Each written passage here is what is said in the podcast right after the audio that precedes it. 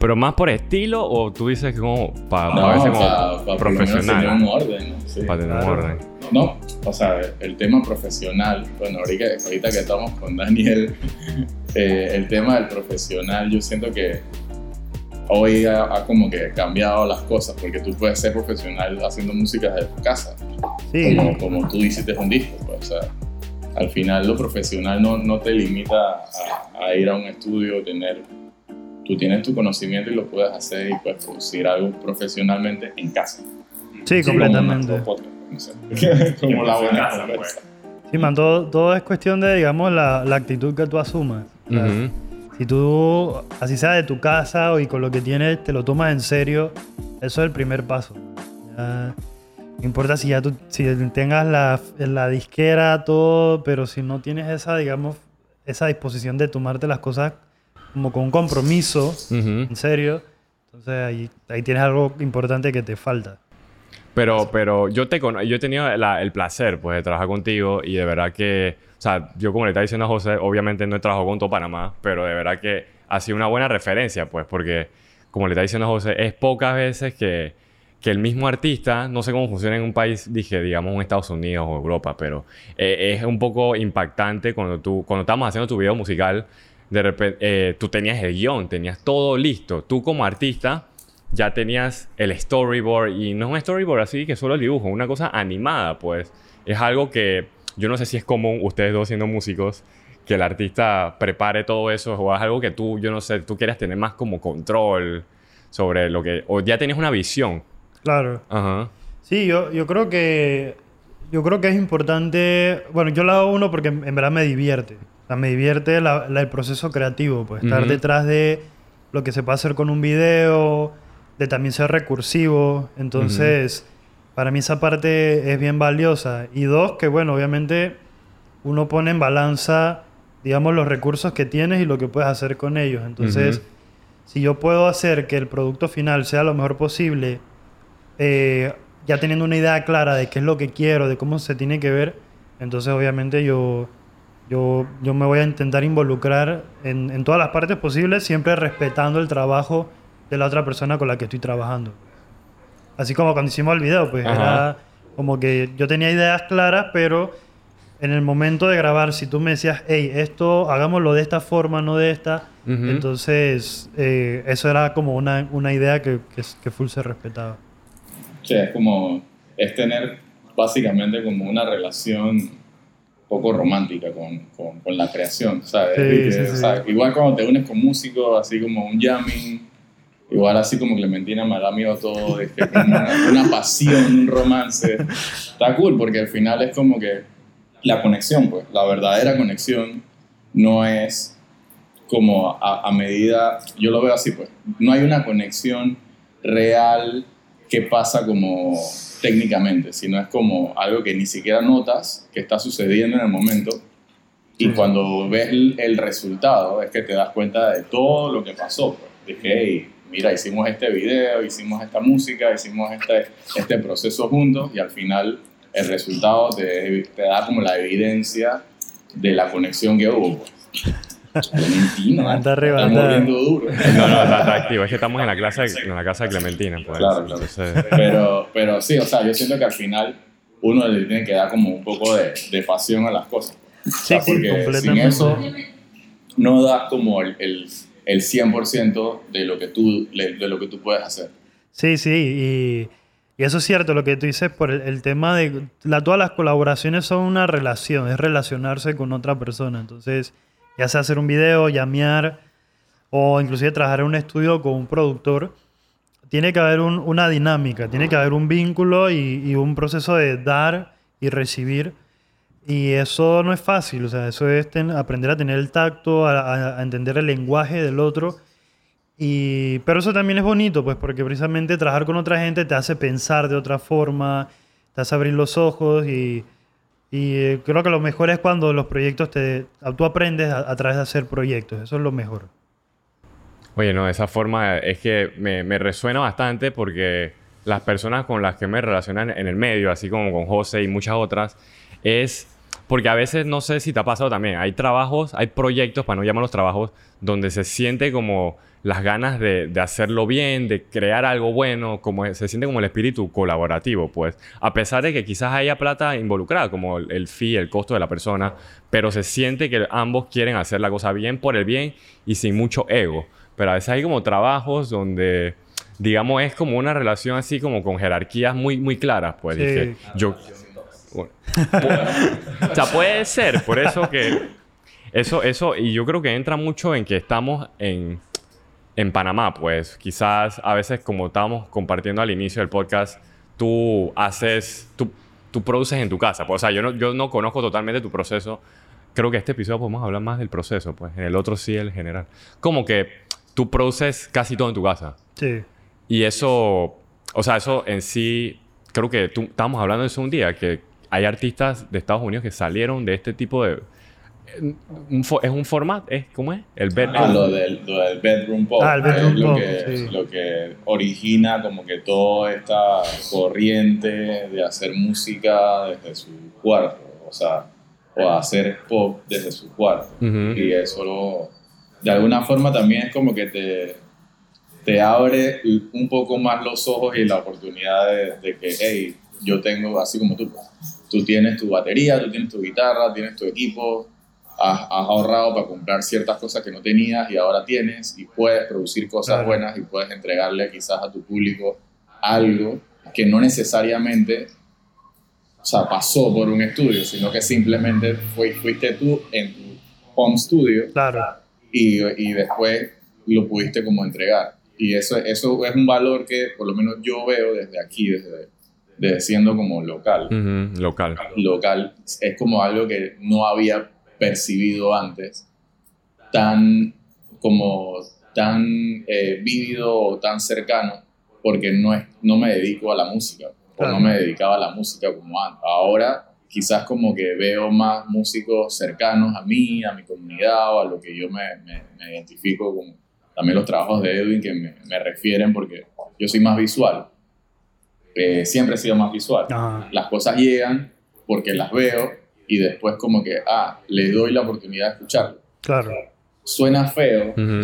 suena exigente, pero si algo se ve bien, o sea, muy rara vez se va a sonar mal, pues, o sea, Sí, Sí, sí, se- sí. se complementa, muy raro, pues. Muy raro. Puede, puede pasar que hay videos muy, muy bien hechos, pero hay música chueca. O sea, puede pasar.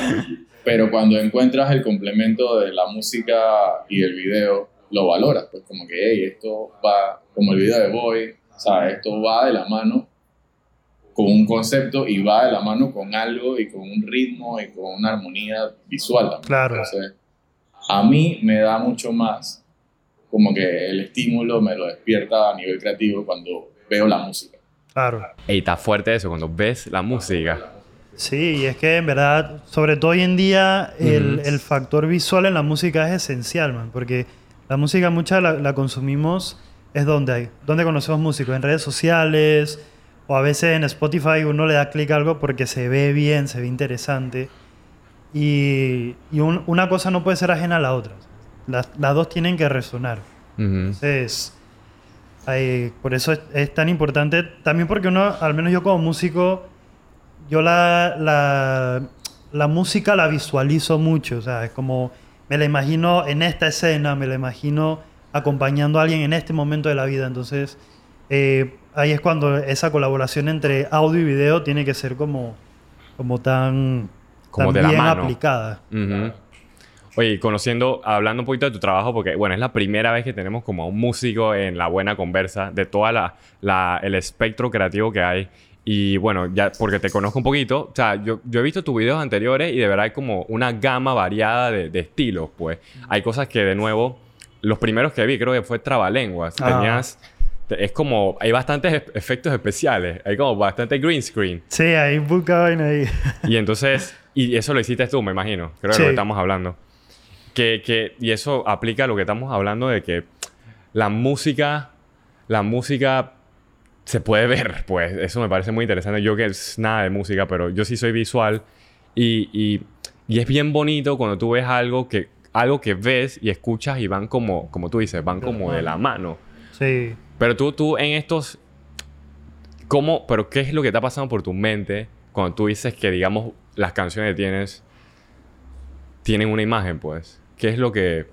¿Cómo es ese, esa zona de... Por ejemplo, como Voy, pues fue como las telas y las bailarinas, tenías un concepto así como rojo. Ajá, ¿De dónde nace De- como la idea? ¿Cómo- ¿Cuál es la- la- ¿De dónde tú agarras, pues? claro. Ajá. Bueno, la- las ideas son siempre referencias de algo más, pues de otros Ajá. músicos que he visto.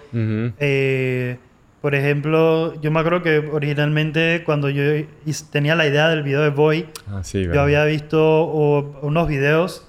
Uno de ellos era de un grupo que se llama Fleet Foxes y sacaron un, un disco, una canción que se llama Can I Believe You. Y el disco, el, el video es precisamente, eh, son dos bailarines. Entonces hay como estas coreografías también con telas. Y eso me gustó buco. Entonces yo como que eh, hay, me gustaría como esto, como este concepto o como este principio, aplicarlo al, al, al video para Boy. La parte del rojo fue como darle simbología, como, sí, como, ese, como esa parte simbólica a, a lo que la canción trata, que es la atracción al peligro.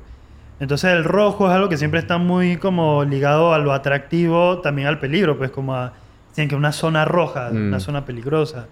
Entonces eh, fue como buscarle eso, pues siempre es la, la intención de encontrar eh, esa, esa forma de relacionarlo con el tema de trabalenguas. Ujú. El video, bueno, uno se hizo así como con mucho eh, eh, pantalla verde y animaciones porque lo hice literalmente en mi cuarto. Porque ¿Fue en pandemia o...? Sí, fue en plena cuarentena esa que nomás podía salir Bueno, en cuatro horas a la semana y chao. Ajá.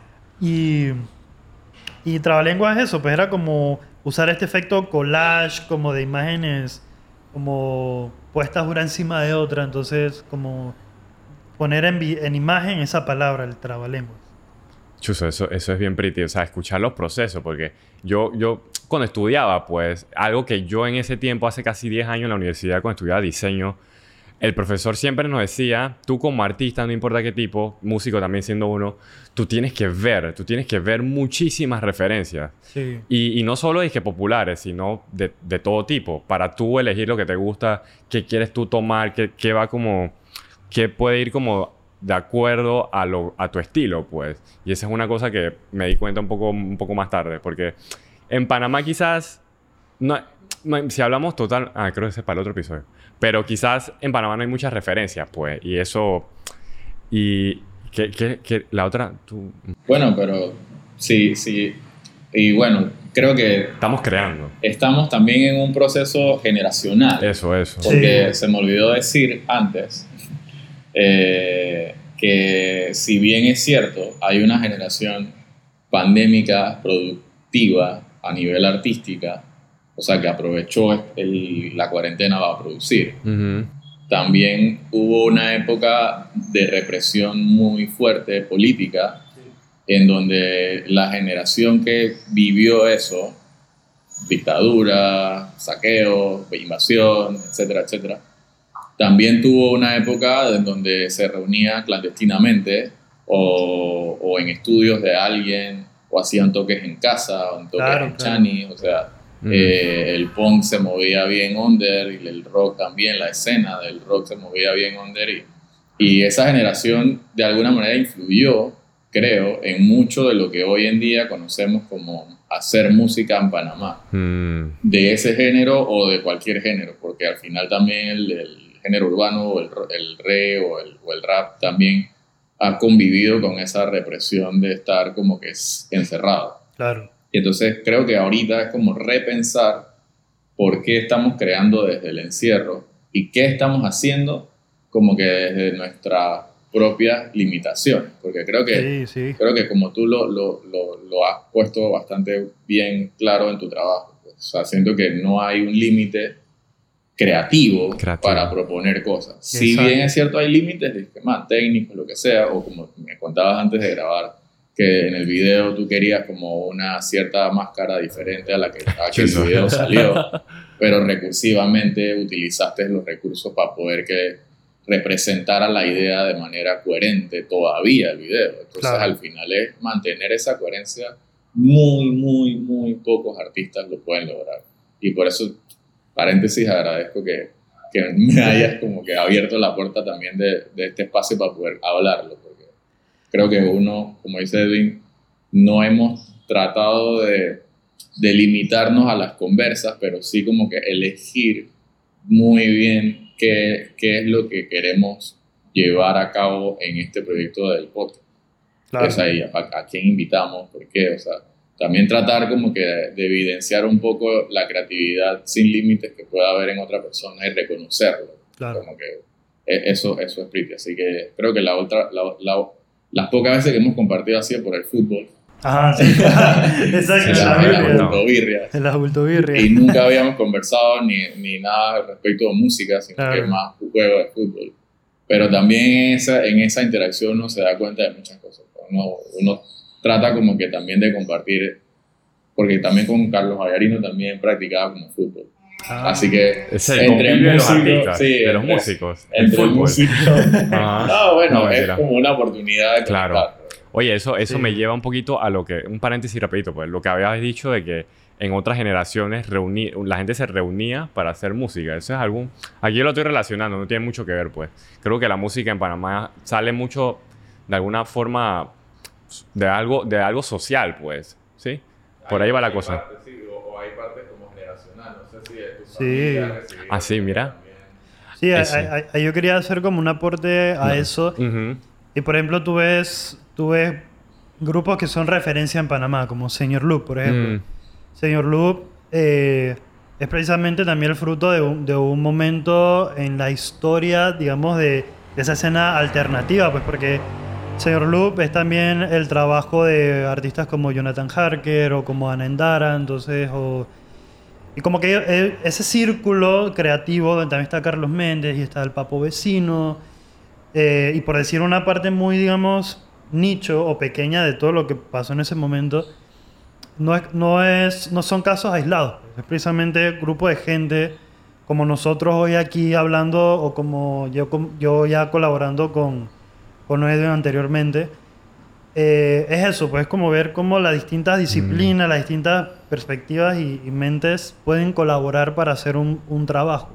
Entonces, eso, eso es bien bueno y, y en, en mi caso, mi familia también lo, lo he experimentado. Por ejemplo, del lado de mi mamá, mi mamá tenía un, un bar aquí en Panamá que se llama La Casona. Entonces, eh, en La Casona también se presentaron muchos grupos en ese entonces, de esa época, entre ellos, pues, los que mencioné. Y, y bueno, también parte de mi papá, mi papá haciendo eh, pintura, trabajando en publicidad, haciendo música, como que e- eso siempre como que ha, sido algo que me ha marcado mucho, pues.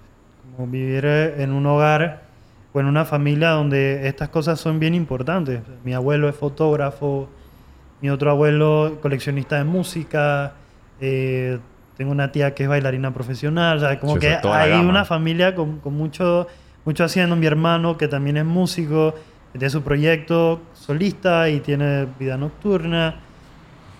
Malo Malo ahora también. Entonces, como que es bonito eso, pues, como un- uno no se hace solo, man, y uno no es, uno no es ajeno a su entorno. Entonces, eh, yo, yo creo que es importante también estar como con los, con los ojos, los oídos abiertos a lo que está pasando a tu alrededor. Como receptivo, ¿no? Sí, sí, completamente. Oye, pero eso es lo que estaba... Por ejemplo, eh, yo no conocía mucho eso, pero sí, sí veo que tienes en tu familia toda la gama de diferentes artes y eso, me, me- y eso a veces como que lo siento en tu música, pues es algo que, de nuevo, yo siendo no, un no, no músico y no muy conocedor, siento que tiene, es, es, es particular, ¿no? Eh, no es algo que, digamos, no es lo más popular en sentido que en Panamá suena, es más, dije, no sé, urbano y esa línea, ¿no? Pero Claro. tu música yo la, suen- yo la escucho bastante diferente, fresca, digamos, para mí, estando en Panamá. Y eso, eso, a que tú, no sé si es- viene de, quizás del fondo este familiar que tienes, o, o de alguna otra referencia, o no sé, local. Sí, para mí, pues. para mí full, o sea, de parte de mis papás, eh, yo escucho, o sea, mi- mis papás siempre escucharon, y siempre han escuchado música muy, muy actual, muy alternativa, entonces yo, yo crecí escuchando de todo, man, desde los Beatles hasta Björk, hasta Thelonious Monk, hasta Richie Sakamoto, hasta Stereo Lab, o sea, como que toda esa música digamos, no tan convencional, por decirlo de alguna forma, siempre estuvo ahí presente. Entonces, eh, es- fue con lo que yo crecí. Yo crecí con Claro. esa música y inevitablemente la música que hago está muy impregnada de eso. Pues. O sea que a mí me, me costó, por ejemplo, Ujú. como digamos hacer como esa como ingeniería al revés, como que Reversa, sí. exacto, como al reversa. Shoes, es- las naves exacto. espaciales. Ajá. Es como que, ok, yo empecé por lo más como etéreo, como más, más experimental, ya teniendo más conciencia de lo que hago, Entonces poder acercarme más a los sonidos que me recuerdan más a Panamá por ejemplo, Mm. o a Latinoamérica. Entonces, digo que mi familia sí se escuchaba, se escuchaba siempre, se escuchaba salsa, se escuchaba eh, canción de autor, pero como que ha sido al revés, pues como que de lo más raro a entonces como lo más, lo que está más en, en mi entorno, en mi, en mi presente. Sí, yo, siento, yo, yo entiendo eso como, como y lo llamo ¿no? como, como la misma descomposición en sí, o sea, no, no, no en el término negativo, Claro. sino en el término de, de desarmar el núcleo y llegar dizque, eh, realmente al centro donde, donde está pasando dizque, realmente la influencia y está ahí todo convulsionándose. Entonces, y, y, y, y poniendo un ejemplo como que reciente también que, que me sirvió mucho para entender ese, esa manera de pensar fue la, la exposición de, de Cisco Merrell, Mm, que él tiene como que estos elementos coloridos de los Diablos Rojos, Ajá, sí lo he visto. pero te quedas, te quedas con, con solamente un solo elemento o te quedas con dos, tres elementos del Diablo Rojo. Y entiendes que el todo, el todo que te influyó, o sea, el, el todo elemento, porque el elemento del Diablo Rojo es un montón de chécheres. Ajá. O sea, el todo que te influye, te quedas con algo muy minimalista y quizás eso puntualiza tu arte. pues. Entonces Claro. siento que tú, por todo ese bagaje que tienes familiar y toda la influencia que has tenido durante todo el rock de Panamá que has podido escuchar igual que yo, Sí, o sea, ahora entiendes como que tu música puede volverse un poco más minimalista y mantener todas esas raíces que tú has sido como que receptivo en, en, en, en todo ese tiempo escuchar. Entonces, por eso como que también me gusta mucho que te hayas como conectado visualmente con algo claro. que me hayan llevado a entender eso, como los videos que has grabado con Edwin también, que yo siempre le digo, dije, man, y no es por hablar paja, pero yo siempre le digo, dije, man, Edwin tiene buco detalles, man. o sea, Sí. los detalles los cuida buco. Sí, sí. Y fácilmente no te puedes encontrar a alguien así en la calle. Sí, O sea, calle te vas a encontrar con muchos camarógrafos, muchos fotógrafos, mucha vaina, muchos directores, lo que sea, whatever, como se quieran llamar. Pero un pocos guardan el detalle. Y esa vaina es porque la gente no tiene como, ¿sabes? Como el skill ese de encendido.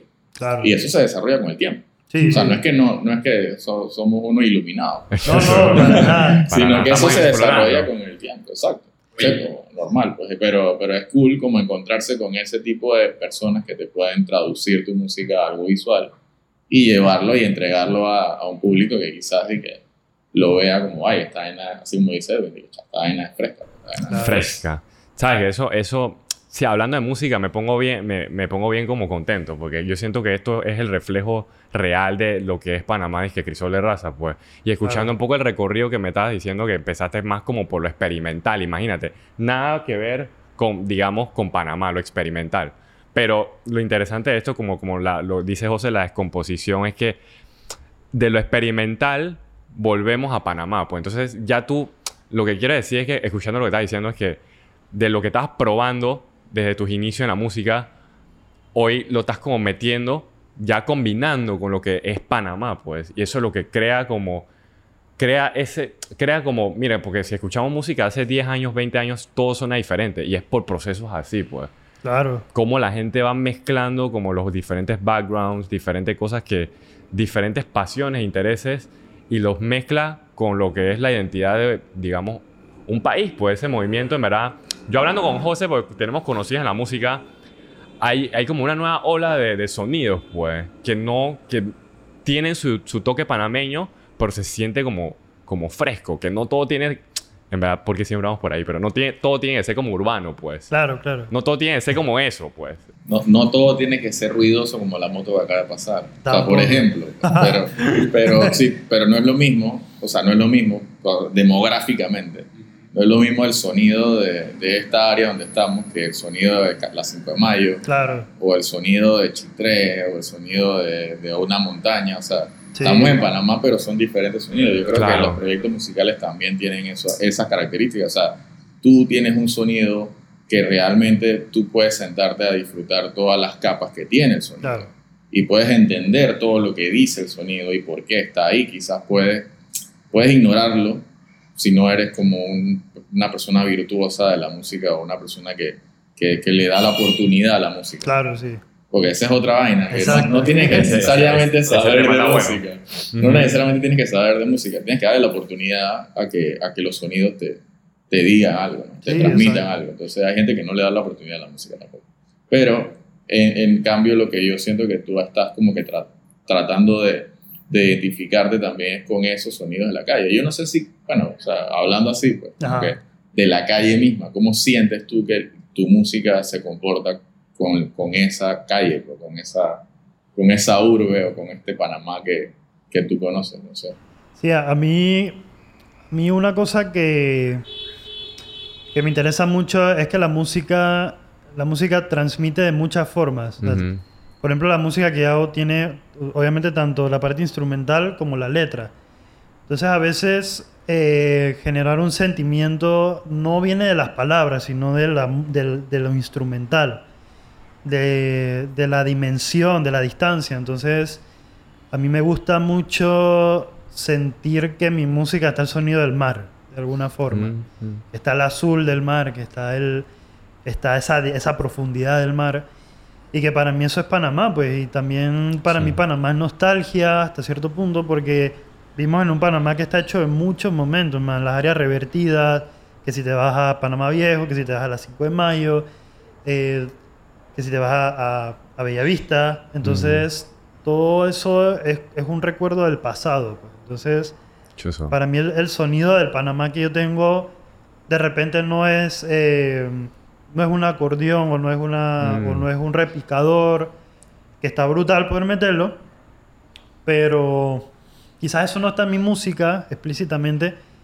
pero están otras sensaciones de lo que para mí es Panamá pues. entonces ahí es donde me gusta meter mi, mi perspectiva del lugar en el que estoy Chuzo. Ey, de verdad que qué bonito. De verdad que me ha cambiado porque de- de- eso que dijiste es de que Panamá no tiene que ser un acordeón, no tiene que ser un típico. O sea, eso es quizás lo tradicional. Pero Panamá está, o sea, como todos los lugares que están creciendo y evolucionando y llenándose de diferentes cosas, tienen sonidos, diferentes sonidos. No solo es lo tradicional, pues. Y que eso también está cool y está Y está buenísimo cool, sí. cuando ves que lo ponen en la música, en el rock, por ejemplo.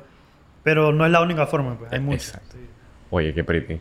Sí, no, me, me, me llega un poco ese, ese tema que dices porque quizás, y, y llevándolo al contexto más histórico, es que vivimos en constante nostalgia porque, porque la historia que nos pasa por frente la tapamos y la olvidamos, así como Mm. los letreros de Cami. ¿no? Mm, o sea, sí, que sí. Cami decía de- en, en- en los podcasts anteriores que, que en vez de recordar cómo era ese letrero y darle vida como era antes, sino que le caemos encima.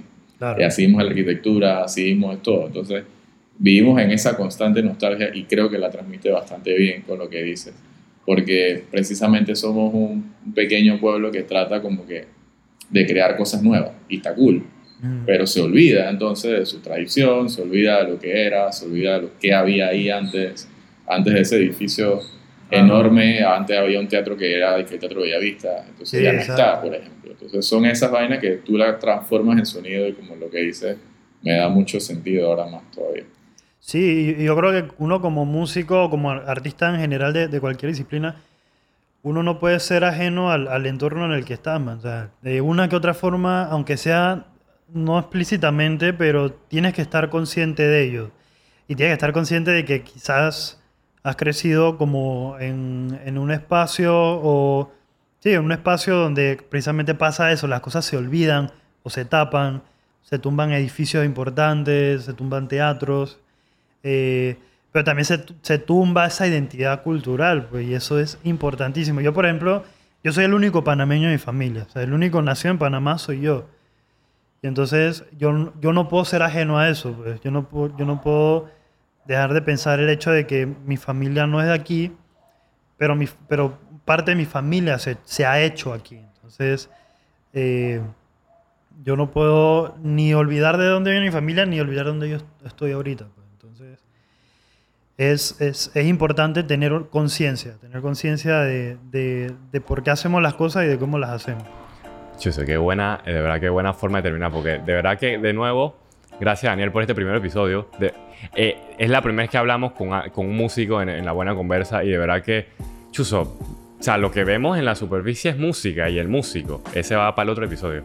Pero mira todo lo que, o sea, todo lo que está detrás. Pues esto es la puntita del iceberg, lo que vemos como Sí. Daniel Jacome, el cantautor. Claro. Pero uff, todo lo que estaba debajo, pues. De, de no solo Daniel, de cualquier persona en Panamá Sí, que sí. se dedique a algún tipo de arte. Es una cosa increíble. Sí.